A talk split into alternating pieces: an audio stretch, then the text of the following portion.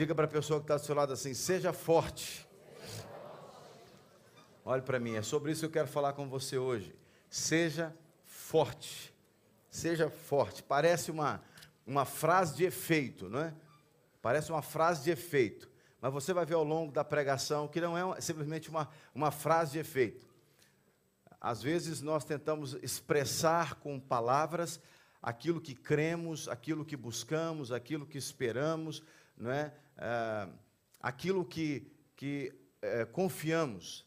E essa, essa frase, essas duas palavras, elas trazem exatamente a ideia daquilo que eu e você precisamos entender no dia de hoje e, e viver a cada dia da nossa vida. Em Mateus, no capítulo 11, do verso 12 ao 19, Mateus 11, do verso 12 ao 19, nós encontramos o seguinte: Desde os dias de João Batista até agora, o reino dos céus sofre violência, e os que usam de força se apoderam dele. Porque todos os profetas e a lei profetizaram até João. E se vocês o querem reconhecer, ele mesmo é Elias, que estava para vir. Quem tem ouvidos para ouvir, ouça. Mas a quem compararei esta geração? É semelhante a meninos que sentados nas praças gritam aos companheiros: Nós tocamos flauta, mas vocês não dançaram. Entoamos lamentações, mas vocês não prantearam. Pois veio João, não comia nem bebia, e as pessoas diziam: Ele tem demônio. Veio o filho do homem comendo, bebendo, e as pessoas dizem: Eis aí um glutão e bebedor de vinho, amigo de publicanos e pecadores. Mas a sabedoria é justificada por suas obras. Muito bem. Jesus ele faz uma demarcação temporal é, de gerações quando ele diz que é, desde João Batista até agora o reino de Deus, o reino dos céus sofre violência e os que o usam de força se apoderam dele. Quando Jesus está falando aqui, ele não está falando no sentido de que é, para você tomar posse do reino de Deus, você tem que ser violento no sentido literal, você tem que ser uma pessoa má, violenta, agressiva com os outros. Mas a ideia aqui fala do esforço. E para você se apoderar do reino de Deus, você tem que ser forte. Você tem que usar uma certa força, mas não, entenda, não tem a ver com força física. Ser forte nesse sentido não é você ser forte, só os marombados é que entram no reino de Deus. Só os maromba, né? E aí então eu tô lascado, por exemplo, né? E não estou lascado sozinho, porque a gente, a gente talvez não encha, não encha aqui duas mãos de gente marombado, né? Já? Jonathan, eu e você? Né? Não é disso que se trata. Não é disso que se trata. Jesus não está dizendo que só os maromba que entram no reino de Deus, que é só os agressivos, só os violentos, no sentido literal. Mas ele está mostrando aqui que o reino de Deus, ele é conquistado com esforço. Não é que o seu esforço, a obra que você realiza, é que te garante a entrada, o ticket para entrar no reino de Deus. Não é essa a ideia. Mas a ideia é que você não pode afrouxar para fazer parte do reino de Deus. Você não pode afrouxar. E ele vai mostrar, fazendo uma comparação com aquela geração da qual ele, ele fazia parte. E eu vou dizer para vocês, eu acho que a geração que eu e você, na qual vivemos hoje, ela é pior do que essa geração que Jesus confronta aqui. Porque se essa geração aqui ele chama de meninos, ele fala, são meninos. Né? Porque, veja, ele está dizendo para os caras o seguinte: vocês não sabem o que vocês querem. Vocês são daquele tipo de menino que toca flauta na praça e fala: ah, trocamos flauta e ninguém dançou. Ah, nós fizemos aqui um, um, uma lamentação, uma recitação e ninguém chorou. Estou com raivinha, estou triste. Ele está dizendo: esse tipo de mentalidade é mentalidade de menino, é infantil. Não tem é, esforço nisso, não tem vigor nisso. Se aquela geração era uma geração de meninos, o que seria então a nossa geração? Se Jesus estivesse vivendo na nossa geração, o que seria dessa geração de um monte de gente mimada, de um monte de gente fraca, que você não pode falar nada com elas, que elas estão assim, ah, tô dodói. É exatamente a ideia que, que esse texto vem combater. Você ser forte, em outras palavras, é você se esforçar, ter ânimo, é você encarar aquilo que você tem que encarar, porque para dizer não para as coisas dessa vida e dizer sim para o reino de Deus, o sujeito tem que ser muito forte para resistir às tentações das trevas, às tentações da carne. Nós temos que ser muito fortes. Por isso que Jesus falou: é, é com força que você se apodera do reino de Deus. Você imagina, vamos criar aqui um cenário hipotético. Você está querendo fazer uma dieta. Eu sei que ninguém aqui quer fazer dieta, mas vamos pensar que queira fazer. Né? Vamos imaginar que ninguém, que, que alguém aqui, ou, ou, ou muitos de nós, querem perder peso. Eu sei que ninguém sofre com isso, ninguém tem conflito com isso, está todo mundo bem, graças a Deus. Mas você quer fazer uma dieta, quer perder peso, você quer perder 3, 4, 5 quilos, alguns querem perder 20. Quanto mais é o número, quanto maior o número, mais desespero bate, né? Quanto maior o número de algarismos que a gente quer perder, mais angústia dá, né? E aí o cara fica angustiado, deprimido, o que, ele faz? Vai comer. Vai comer. Aí só está aumentando o número de algarismos, né? Era um algarismo, depois passou para dois. Se deixar, vira três algarismos. Mas sangue de Jesus tem poder, né? Num cara que precisa perder três algarismos. Bom, mas o cara que quer, que quer perder peso. se ele não for forte, amigo, ele nunca vai perder peso na vida dele, porque para qualquer lado que ele olha, tem comida. Eu estava em casa ontem, preparando a minha pregação, e aí fui ver alguma coisa, se alguém tinha me respondido uma mensagem e tal, e aí resolvi passar para ver o Instagram da igreja. Aí de repente apareceu para mim lá uma receita de um pão de cenoura. A mulher abrindo o pão de cenoura assim, eu falei: sangue de Jesus tem poder.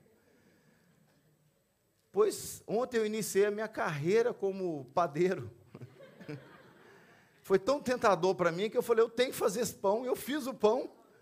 Você acredita que eu fiz o pão? O pão ficou gostoso. Não ficou claro, lá igualzinho da mulher e tal, mas ficou gostoso. Então você imagina, o sujeito que está querendo perder peso, Está chovendo informação de comida no telefone dele. Se não for um cara forte, ele não resiste um telefone. Olha, o que é o telefone? O telefone não é comestível, não tem cheiro, não come. Mas esse negocinho aqui tenta a gente.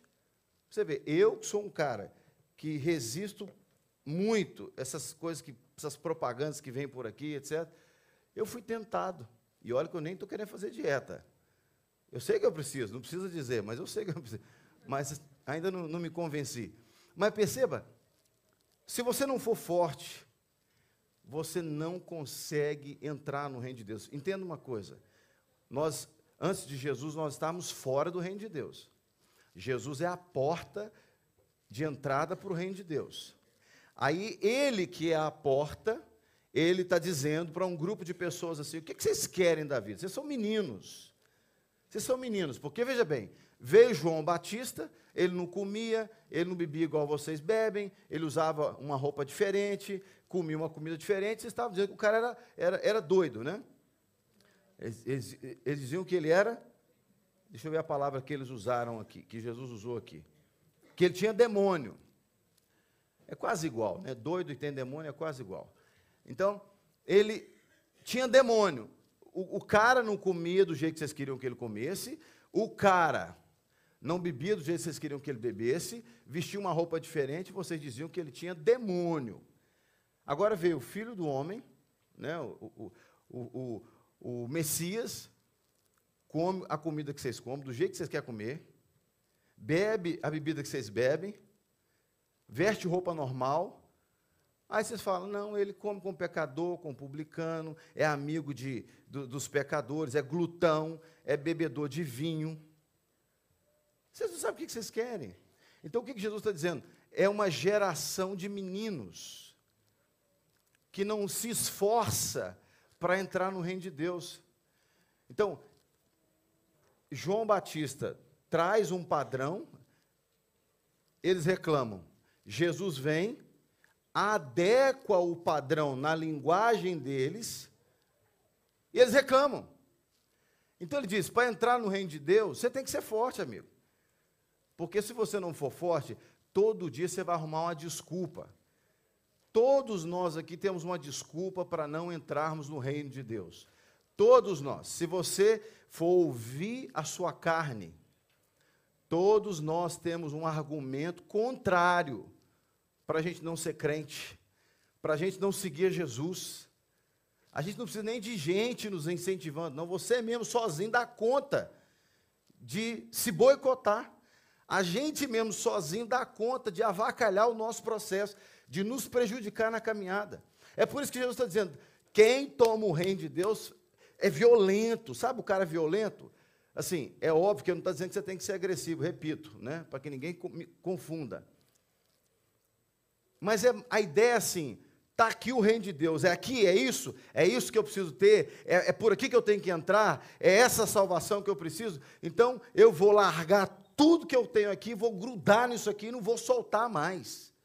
Ninguém me arranca. Para me tirar daqui tem que cortar minha mão. Se cortar minha mão, eu grudo com as pernas. Se cortar minhas pernas, eu mordo. Tem que cortar minha cabeça. Ou seja, eu vou dar minha vida por esse reino de Deus. Eu vou fazer o que tiver que fazer. Diga para a pessoa que está do seu lado, seja forte. João Batista ele cobrava esforço pelo arrependimento com obras, mas ele foi morto pela selvageria do Herodes, que ficou com raivinha dele porque ele denunciou o adultério, o pecado do Herodes. Ele foi morto pela brutalidade e violência humana, João Batista. Mas isso parou o reino de Deus na vida de João Batista? Não parou. Porque ninguém, nada pode parar o reino de Deus. Jesus fala do reino de Deus da seguinte forma: ele fala que é, é como o valente que vem e amarra o outro valente. Então, o, o mais valente, o reino de Deus, se, se a gente está assustado, escute o que eu vou dizer. Nós estamos vendo coisas acontecer no mundo que está assustando a gente. Eu falo por mim, eu estou assustado com muita coisa que eu estou vendo de bagunça no mundo, de pecado, de confusão, de coisa ruim. Pois, deixa eu contar uma coisa: aqueles que ficarem aqui, na hora que Jesus levar a igreja dele e Deus resolver cobrar a fatura, o negócio vai ser mais violento ainda.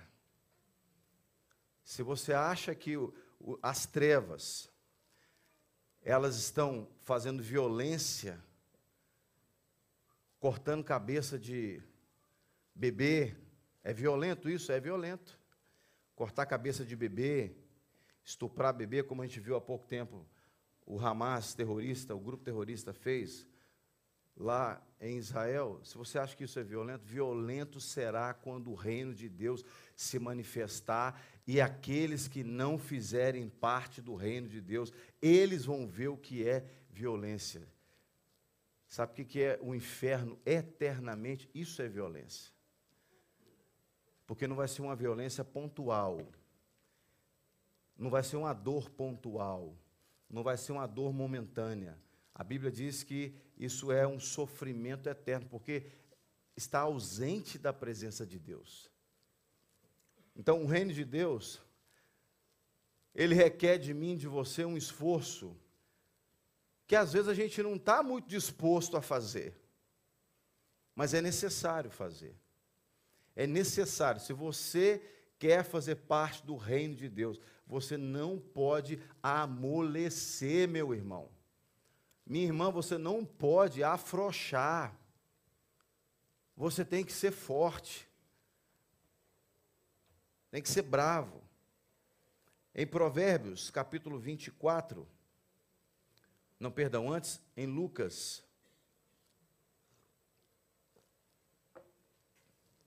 Não pode pular Lucas, que pode ir no Provérbios mesmo. O Lucas repete aqui o que, que eu já li. Provérbios 24, 10. Diz assim: Se você se mostra fraco no dia da angústia, é porque a sua força é pequena. Se você se mostra fraco no dia da angústia, é porque a sua força é pequena. Escute, aqui, hora alguma, a intenção dessa pregação é, é dizer que você tem que depender da sua força física ou das suas habilidades humanas. Você vai entender no final, você vai ver que não é isso. Mas nós temos que pensar o que, que a Bíblia está falando sobre a postura de alguém que crê em Deus diante de situações que vêm para nos solapar, nos derrubar. Escute, o inferno não gosta de mim e de você. Aí junta com mais uma meia dúzia de gente que mora na vizinhança, ou que estuda no, na escola, ou que trabalha, né? Às vezes um ou outro irmão vem falar comigo que o filho está sofrendo bullying na escola tal, não sei o quê. Meu conselho para você, que sofre bullying, ou que, ou que acha que, ou sofre xenofobia, seja você brasileiro, português, africano, não importa. Você que sofre preconceito, quando alguém é, fizer xenofobia com você, te humilhar, quando alguém quiser zombar de você, te maltratar, ao invés de você sofrer, porque é o que, o texto está dizendo. Se você se mostra fraco no dia da angústia, é porque a sua força é pequena. Então, quando você estiver sendo bombardeado, seu vizinho começa a brigar com você, e diz que vai embora, não sei o que, eu não gosto de você, e xinga sua cor, xinga sua mãe, xinga tudo. Tem, qualquer coisa que faça com você, ou lá na escola, na faculdade, agindo com preconceito, te humilhar, etc. Sabe o que você deve fazer? Sabe o que você deve fazer? Diz assim para a pessoa assim: Tá bom, meu filho, entra na fila aí, porque igual você tem um inferno inteiro querendo fazer isso comigo. Igualzinho a você tem um inferno, tá assim de demônio. Pode entrar na fila, irmão. Não gosto de você, tá bom, filho, entra na fila. Pega a senha, porque você deve ser o número 787. Não se mostre fraco no dia da angústia. Porque você não tem força pequena. Escute, isso aqui não é pregação de coach, não, tá? Daqui a pouco eu não vou mandar você gritar assim, grita aí! Não, isso aqui não é pregação de coach, não. Estou lendo a Bíblia. A Bíblia está dizendo que nós não podemos nos mostrar fracos no dia da angústia, porque senão a nossa força é pequena. Nós não temos força pequena. O nosso Deus não é pequeno a Bíblia diz que ele nos deu, nos ungiu com o Espírito dele, com poder. E onde está a força pequena aí? Não tem força pequena. Eu e você temos dentro de nós o Deus Todo-Poderoso. Isso não quer dizer que você tem que sair por mesmo batendo em todo mundo e etc e tal, né? E voando igual o Superman, não é nada disso. Mas Deus nos capacitou para sermos fortes, inclusive para suportarmos o sofrimento. Inclusive para darmos conta das dores que acontecem ou que acontecerão na nossa vida. Porque não existe garantia nenhuma que você não vá passar por dor ou sofrimento. Não tem uma garantia na Bíblia que você vai andar aqui na terra sem padecer algum tipo de sofrimento. Muito pelo contrário. O próprio Jesus sofreu e ele já avisou a respeito do sofrimento. Agora, depende de mim de você. Qual é a postura do crente? Ser forte. E não ser fraco. Eu não estou dizendo que uma pessoa que fraqueja, ela é pior ou, ou ela é menos aceita por Jesus do que uma pessoa que não fraqueja. Não é isso que eu estou dizendo. Aliás, a Bíblia vai dizer que nós temos que ajudar uns aos outros a carregar as cargas uns dos outros. Então, se você está vivendo um momento de fraqueza, o que, que você precisa? De alguém do seu lado para orar com você, para ministrar a palavra na sua vida. Alguém me ligou essa semana dizendo assim, pastor, eu preciso, eu estou ligando, eu já sei o que o pastor vai dizer, mas eu queria ouvir do pastor uma palavra de encorajamento. E a pessoa fala para mim o que ela tinha que falar, e eu ministro a palavra de Deus na vida dela. Eu já tive situações aqui, cheguei aqui na igreja um dia, falei, Daniel, cara, eu estou sendo bombardeado nas minhas emoções, ora por mim. Eu vim no carro chorando, outro dia. Sabe quando bate assim, a vontade, você já fala assim, eu estou chorando por quê, gente? Mas uma angústia, uma angústia, que você fala assim, não, tudo bem, minhas contas estão tá em dia, mas tem conta para pagar, essas coisinhas, porque quando você lembra, né? Quando você lembra dos boletos, das faturas, você fala, que angústia, mas está tudo certo, tem que pagar, estou vivo, estou trabalhando. Então, se você for ficar angustiado por causa de, de, de, de, de parcela de mensalidade para pagar, meu filho, você vai viver angustiado, porque, querendo ou não, você tem que acabar fazendo um investimento ou outro, né? A não ser que você nasceu, né? Você é filho ou neto do Silvio Santos, aí é diferente, mas se não for seu caso, como não é o meu. Mas o que eu quero dizer é que eu sempre digo, eu não tenho problema, eu tenho conta para pagar. Graças a Deus eu não tenho problema, eu tenho conta para pagar. Mas naquele dia me bateu aquela angústia. E eu cheguei e falei, cara, eu preciso conversar com você, ora por mim. E ele orou por mim. E me fez bem a oração. Aí alguém vai dizer assim: Imagina, você não é crente, você não é pastor, você não sabe orar, não? É claro que eu oro, eu oro por pessoas, eu ministro na vida de pessoas. Mas eu não sou super-homem. Mas quando eu busquei a oração com ele, eu não estava sendo fraco em pedir oração para o meu irmão.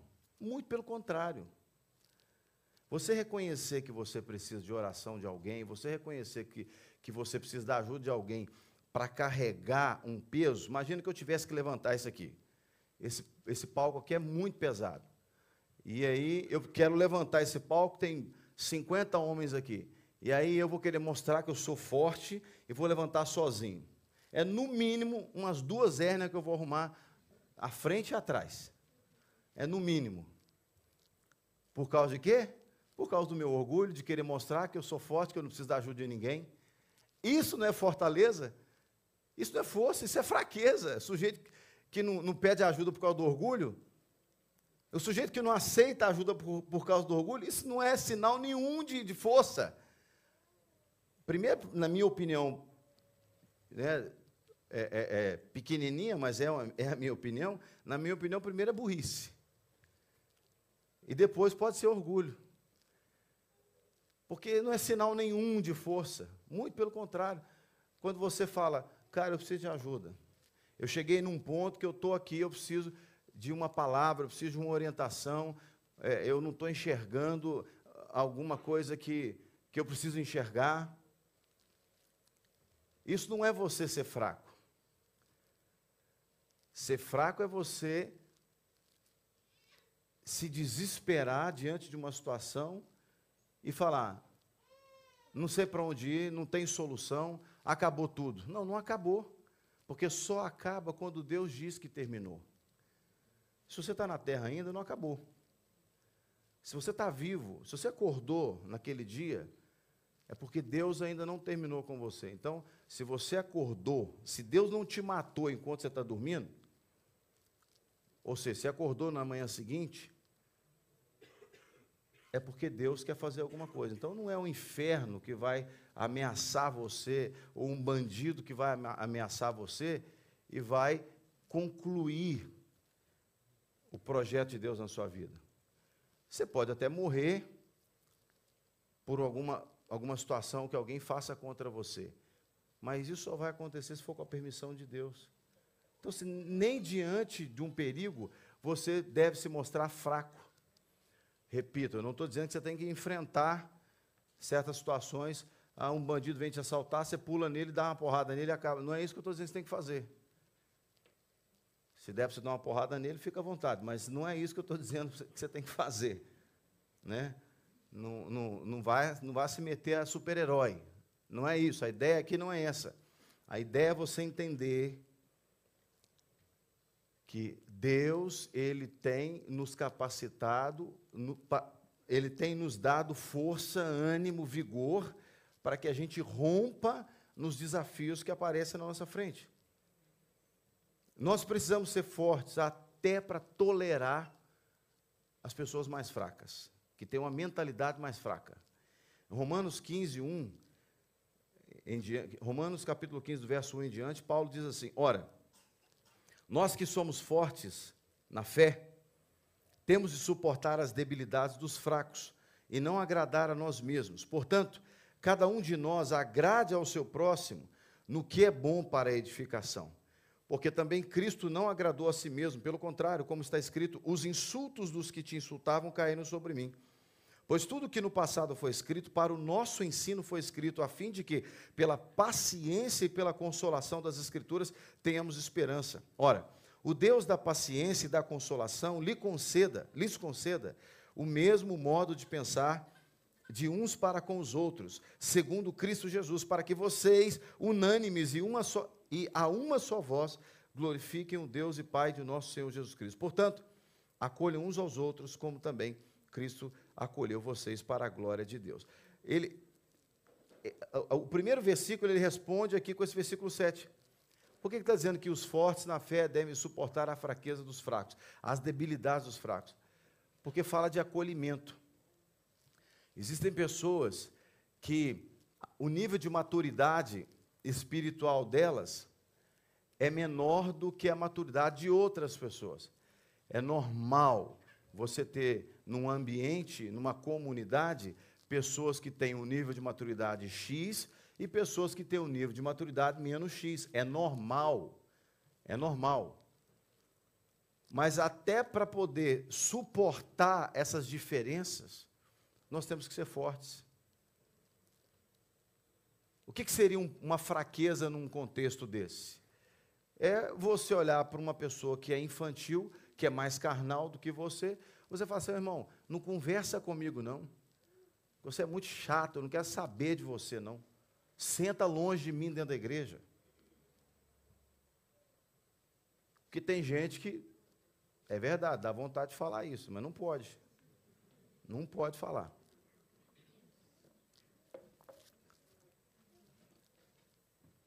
Mas para você ajudar uma pessoa está débil na fé, porque aqui está falando de debilidade na fé, não está falando de é, debilidade física.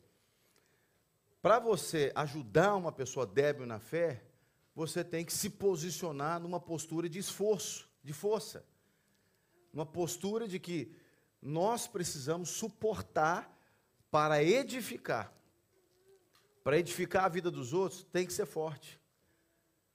Porque uma pessoa que não tem uma força na sua fé, se ela não se esforçar na sua fé, ela não consegue ajudar os outros que são fracos na fé. E tem gente que é fraco na fé por uma série de situações. Às vezes, porque o cara chegou agora na igreja, está saindo de um, de um processo na vida dele de pecado que arrebentou com ele. Então, ele não sabe de nada, ele precisa de ajuda. Ele, eh, ele está perdido na vida, então ele está entrando agora na igreja. Às vezes o cara está na igreja há 20 anos, mas cresceu no sistema religioso. Aquele sistema religioso que é, você piscar um olho só é pecado. Né? Se você olhar vesgo para o outro, isso é coisa do demônio. Então, ou seja, o cara é, é débil na fé. Não consegue entender algumas coisas. É o que Jesus estava falando lá no início. Ele falou: vocês são meninos, vocês tocam flauta e falam, ah, tocamos flauta e ninguém dançou. Ah, tocamos lamentações e ninguém chorou. Ou seja, é o tipo de, de gente que na fé está débil. E Jesus ele vem mostrar que não é necessariamente para entrar no reino de Deus tinha que comer gafanhoto igual João Batista comia, que tinha que ficar sem beber isso, beber aquilo, comer isso ou comer aquilo, vestir essa ou aquela roupa, que garantia a sua entrada no reino de Deus. Tanto que ele veio, ele se misturou com os pecadores, nos, guardadas as devidas proporções do que eu estou falando aqui, do que, é, a respeito dele ter se misturado com os pecadores. Não é? Ele se é, aproximou dos pecadores, ele comia com os pecadores e publicanos, ele bebia com aquelas pessoas. E os caras, ainda assim, na sua debilidade espiritual, eles diziam: esse cara aqui é glutão. Então, o que, que os caras querem da vida? Que tipo de crente que eles queriam para seguir? Que tipo de padrão de fé que eles queriam para seguir? Então, uma pessoa, para aguentar um, uma pessoa desse jeito, tem que ser forte. Tem que ser forte. Com isso, a gente não está dizendo que um é melhor do que o outro. E que um vai entrar no céu mais rápido do que o outro. O que nós estamos dizendo é que um está ajudando o outro a melhorar a sua vida. Essa é a questão.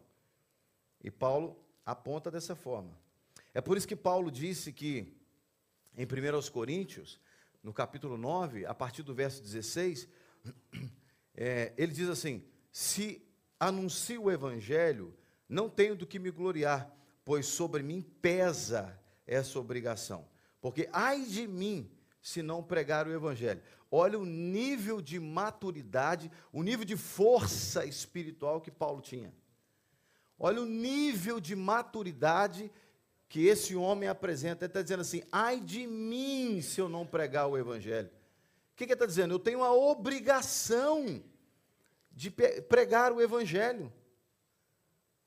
Em outras palavras, ele está dizendo assim: eu tenho obrigação de cumprir o que Deus estabeleceu para eu cumprir.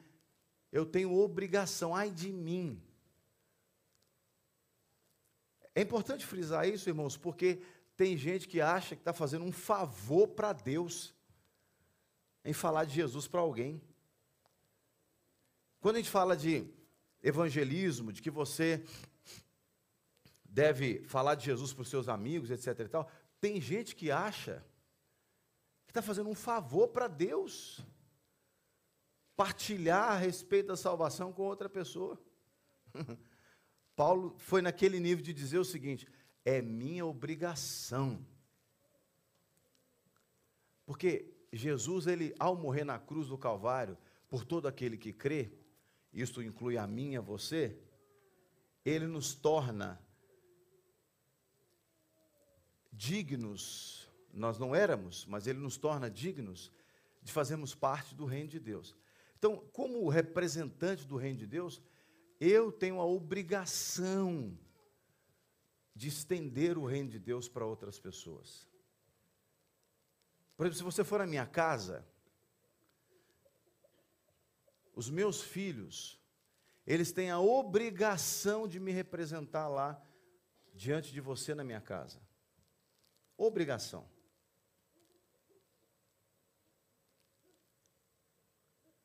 Porque eles fazem parte da minha família. Então eles têm a obrigação de, minimamente possível, ter uma postura de acordo com o que eu teria ao receber alguém lá em casa. Eles não podem simplesmente assim, ah, meu pai não está aqui e tal, vai embora, não quero te ver aqui, e etc e tal. É obrigação deles. Quando você trabalha numa empresa, você recebe um salário, para fazer X tal coisa lá na empresa. Aí eu chego para ser atendido naquela empresa. Suponhamos que não seja você a pessoa na função que eu preciso de alguma coisa da empresa. Você trabalha em outra função. Você não pode dizer para mim e falar assim, ó, não é comigo, é meu colega aí e tal, e, e que você se vire para lá. Não. No mínimo, no mínimo, no mínimo, você tem a obrigação de me ajudar a, a me encaminhar dentro daquela empresa. No mínimo, no mínimo. O que você deve, o que você deve fazer é assim, olha, só um instantinho, por favor, que eu vou aqui chamar o meu colega, que ele foi aqui tomar uma água rapidinho, eu vou ali e chamo. É no mínimo, você tem a obrigação de representar aquela empresa perante mim, é no mínimo. Você não é o dono da empresa, você não é filho do dono da empresa, mas se você tem um contrato com aquela empresa, você tem que representar. Paulo está dizendo ali: eu sou obrigado a pregar o Evangelho. Se nós não tivermos a maturidade, porque tem que ser forte para fazer isso, tem que ser forte. Se você não for forte o suficiente para entender que você tem a obrigação, não é favor não, você tem a obrigação de representar o reino de Deus, aonde você estiver, você não vai agir como um servo de Deus deveria agir. Lá no trânsito, eu e você, nós temos a obrigação de ser crente. Eu sei que é difícil às vezes. Eu sei. Como Deus me treina no trânsito, como Deus trata comigo no trânsito. Talvez você tenha se identificado, mas eu sei. Tem hora que eu, eu, eu me seguro no trânsito porque eu falo, eu, tenho, eu sou obrigado, Senhor, eu sou crente, eu sou obrigado. Eu sou obrigado a aguentar isso. Só porque eu sou crente. Se eu, se eu sou forte, eu vou aguentar. Se eu sou forte, eu vou aguentar. Para você não perder o costume, diga para o irmão do lado assim, seja forte. Então Paulo está dizendo, ele diz assim, que, depois você pode continuar lendo, mas ele se faz, ele, ele age de diferentes maneiras para alcançar diferentes pessoas, de diferentes grupos, para alcançar o máximo possível. Ele diz no verso 22 assim: Fiz-me fraco para com os fracos, a fim de ganhar os fracos. Fiz-me tudo para com todos, a fim de, por todos os modos, salvar alguns. Tudo faço por causa do Evangelho, para ser também participante dele. Só quem tem uma mentalidade forte, quem tem uma mente forte, quem tem uma atitude forte, só quem é forte consegue entender isso. Eu tenho que suportar. Eu fiz de tudo. Ele está dizendo, eu fiz de tudo, de todas as maneiras, para chegar a alcançar alguns.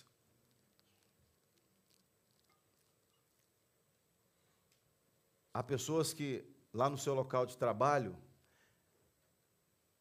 eles dizem assim: não, na minha empresa tem 10 funcionários, nove eu evangelizei, falei de Jesus, foi tudo certo, os caras, gente boa, aceitaram, alguns até vieram na igreja. Mas tem um lá que esse cara eu não quero nem ver na minha frente.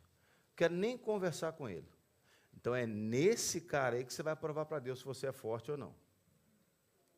Porque os outros foi fácil. Você evangelizar os nove foi fácil. Você fez isso com as mãos amarradas para trás. Você fez isso tranquilamente. É igual tirar a chupeta da criança. Agora, você evangelizar aquele camarada que trai a mulher dele, que te chama para noitada, que xinga palavrão e que briga com você e que te maltrata, etc. E tal, ah, isso se você não for forte, você não dá conta. Se você fraquejar, você não dá conta. O Marcos é um grande exemplo para mim. Ele está fazendo doutorado aqui na, na, na, na Universidade do Porto. Gente, pensa no tanto que esse moço é humilhado ali. Às vezes ele me conta coisas que eu falo assim, rapaz do céu, porque no ambiente da academia o pessoal tem uns que acham que são deuses, né? E alguns têm certeza. E ele encontra com uns desses. Ele não, não é só ele, é qualquer um de vocês. Mas pensa no homem forte que é esse cara. Pensa, ele é pequenininho, mas tem uma força. Parece aquele, aquele doutor assim gigante na frente dele, e ele com toda tranquilidade põe o cara no bolso, gente. Como que eu aprendo com ele? Põe o cara no bolso. É forte. Só quem é forte dá conta disso. Só quem é forte. Porque quando você está sendo humilhado, qual que, é, qual que é a tendência? é descer o nível. Você desce para o nível da pessoa. Você acha que você está subindo, né? Não, não está subindo, não. Você está descendo em ladeira abaixo. Dependendo da situação, você está descendo, mas descendo sem freio, sem travão. Porque a nossa tendência carnal é na hora que alguém pisa no nosso calo, na hora que alguém fala conosco algo que nos machuca, a gente quer dar o troco na mesma moeda. E isso qualquer um faz. Qualquer um faz. E eu fiz isso muitas vezes.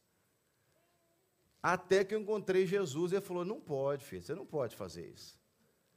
Eu estou aprendendo, tem 23 anos que eu estou aprendendo. estou aprendendo.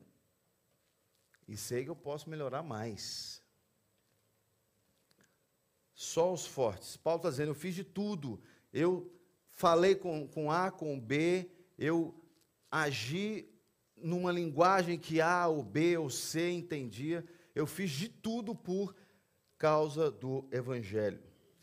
Só os fortes fazem isso. Em Joel capítulo 3, verso 10, diz assim: Transformem as suas lâminas de arado em espadas, e as suas foices em lanças.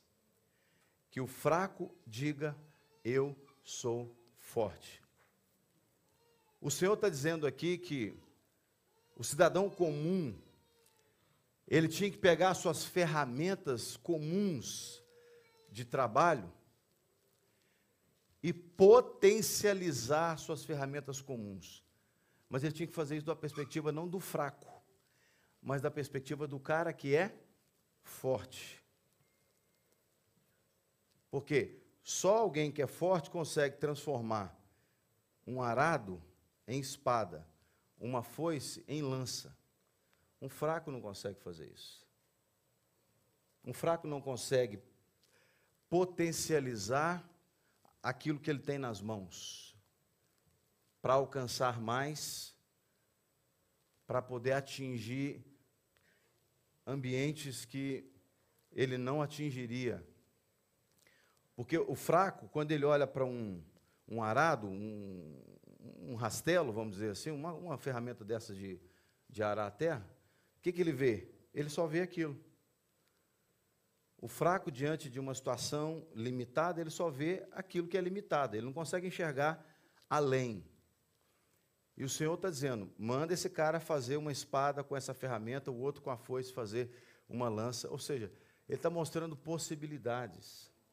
Uma pessoa que é forte em Deus, ela vê possibilidades naquilo que outros viriam limitação, naquilo que outros viriam um, um, um um ponto final, eles veem outras possibilidades. Então, eu vou caminhar para a conclusão, entendendo um pouco mais sobre a postura de alguém que é forte. A postura de alguém que é forte. Mateus 26, 41 diz assim: o próprio Jesus falando: Vigiem e orem para que não caiam em tentação. O espírito, na verdade, está pronto, mas a carne é fraca. Uma pessoa que é forte, ela vigia. O fraco dorme, fica sonolento. O fraco baixa a guarda. O forte não. O forte ele está ligado, ele está atento, ele está prestando atenção em tudo aquilo que pode torná-lo vulnerável em tudo aquilo que é nocivo a ele. Esse é o forte. O forte vigia. No Salmo 27, verso 1, nos mostra que o forte ele não teme nada, não tem medo de nada. O Senhor é a minha luz, diz lá o texto, e a minha salvação. De quem terei medo? O Senhor é a fortaleza da minha vida. A quem temerei? Uma pessoa forte, ela não tem medo de ninguém e de nada, porque ela sabe que é o Senhor que aguarda, é o Senhor que é a sua salvação. Vai temer quem? A quem? Uma vez uma pessoa me ligou de uma outra congregação, dizendo que tinha acontecido uma situação entre ela e o, e e o pastor. Ali um, uma situação de mau relacionamento, falta de educação, coisas assim. E narrou lá uma situação. Eu disse: Olha, eu não tenho problema nenhum em conversar com meu colega. Tem problema nenhum. Mas para eu ligar para o meu colega e conversar com ele, porque nesse caso eu estou na posição de líder desse colega, eu, eu preciso dizer que você me ligou, porque eu não vou dizer que foi um anjo da asa verde que me contou isso, né? Não, pelo amor de Deus, pastor, não fala isso não, porque eu tenho medo de fulano. Eu falei, medo de fulano? Lá na igreja tem um pastor, o que, que é um jacaré? É o lobo mau? Você tem medo? Quem é forte não tem medo de nada. Falei, falei, minha irmã, você serve a Deus em primeiro lugar. Em segundo lugar, por pior que você possa dizer que o outro sujeito te tratou, ele é um ser humano. Então, se ele te tratou assim, é porque deve ter alguma ferida no coração dele que não foi tratada, que fez com que ele agisse dessa forma. Porque não foi uma vez só, foi recorrente. Não, pastor, não, não, não, não, não, e tal. A pessoa preferiu sair da igreja do que confrontar a situação, do que confrontar o, o colega. No mínimo, no mínimo, essa pessoa tinha que chegar e dizer: olha, você foi mal educado comigo, porque eu gostaria que fizesse comigo se eu, se eu errasse. Se eu errar com você, se eu quebrar um princípio bíblico com você, você não está me ofendendo em vir falar comigo, não, você está me ajudando. Você está me ajudando. Eu primeiro, eu não sou Deus e não pretendo parecer Deus para você. Segundo, eu não sou perfeito e nem pretendo vender ideia de perfeição para você. Por isso que eu conto aqui as minhas mazelas todas aqui no púlpito. Então, se eu fizer algo com você, eu falei algo com você que, que foi fora de um padrão bíblico, porque assim, venhamos e convenhamos, né? Eu, cada um tem um jeito de falar, cada um tem um jeito, né? Um temperamento e tal. Então, meu temperamento é assim, eu converso com as mãos, meu volume de voz é esse. Para eu falar baixinho, tem que ser no ouvido da minha esposa, lá no quarto de noite, né? Porque eu, o único lugar que eu consigo controlar meu volume de voz baixinho é quando eu estou com a minha esposa no quarto à noite, falo no ouvido dela. Então, se eu não estou no quarto com a minha esposa, estou em outro ambiente, eu vou conversar assim. Então, tem gente que quando eu vou falar, a pessoa. Eu não estou falando disso. Estou falando de quebrar princípio bíblico. Porque você vai achar alguém que fala assim: Oh, meu irmão, que bênção. Você é uma bênção. Oh, você pecou, traiu a sua mulher. Poxa vida, que coisa feia que você fez, né, irmão? Não, eu não converso assim. O dia que você me ver conversando assim, você pode me mandar para o médico. Eu vou dizer, irmão, você traiu essa mulher, irmão, isso que você fizer você é muito feio. Isso é molecagem, irmão. Isso é molecagem. Não pode. Então, só de falar assim, você, eu não quero falar com o pastor, porque o pastor vai brigar comigo. Eu vou brigar com, com o quê, gente? Não brigo com ninguém. Falar a verdade agora é brigar com as pessoas. Percebe? Mas quem é forte não tem medo. Quem é forte não tem medo. Porque sabe que Deus é a sua salvação, a sua fortaleza. Você pode ficar de pé, por favor? Em Zacarias, capítulo 4, verso 6. Diz assim: Ele prosseguiu e me disse: Esta é a palavra do Senhor a Zorobabel. Não é por força nem por poder, mas pelo meu espírito, diz o Senhor dos Exércitos. O forte tem o espírito de Deus. Porque não tem a ver com força física, mas tem a ver com a ação do espírito de Deus dentro do seu coração. Eu e você temos que ser fortes porque o Todo-Poderoso, através do seu Espírito Santo, habita em nós. Não é por força física, é pelo Espírito de Deus. Quem é forte tem o Espírito de Deus. Quem se vê fraco e quem é, se declara fraco, essa pessoa está indo contra aquilo que Deus declarou sobre a vida dela. Ele não nos deu espírito de medo, mas sim de poder e moderação. O forte tem o espírito de Deus. No Salmo 18, verso 32, diz assim: O Deus que me revestiu de força e aperfeiçoou o meu caminho, o forte ele é garantido por Deus. O Deus que me revestiu de força O revestimento de Deus é a nossa garantia. Eu não estou aqui dizendo que você tem que sair forte, é igual um, um cavalo bravo, selvagem. Não é isso que eu estou dizendo. Mas aquele que é forte, ele é revestido por Deus e ele tem o Espírito de Deus dentro dele para guiá-lo. E entenda, pelo fato de você ter o Espírito de Deus, estar revestido por Deus, Deus vai te usar do jeitinho que você é. Deus vai usar a sua estrutura física do jeitinho que Ele te criou.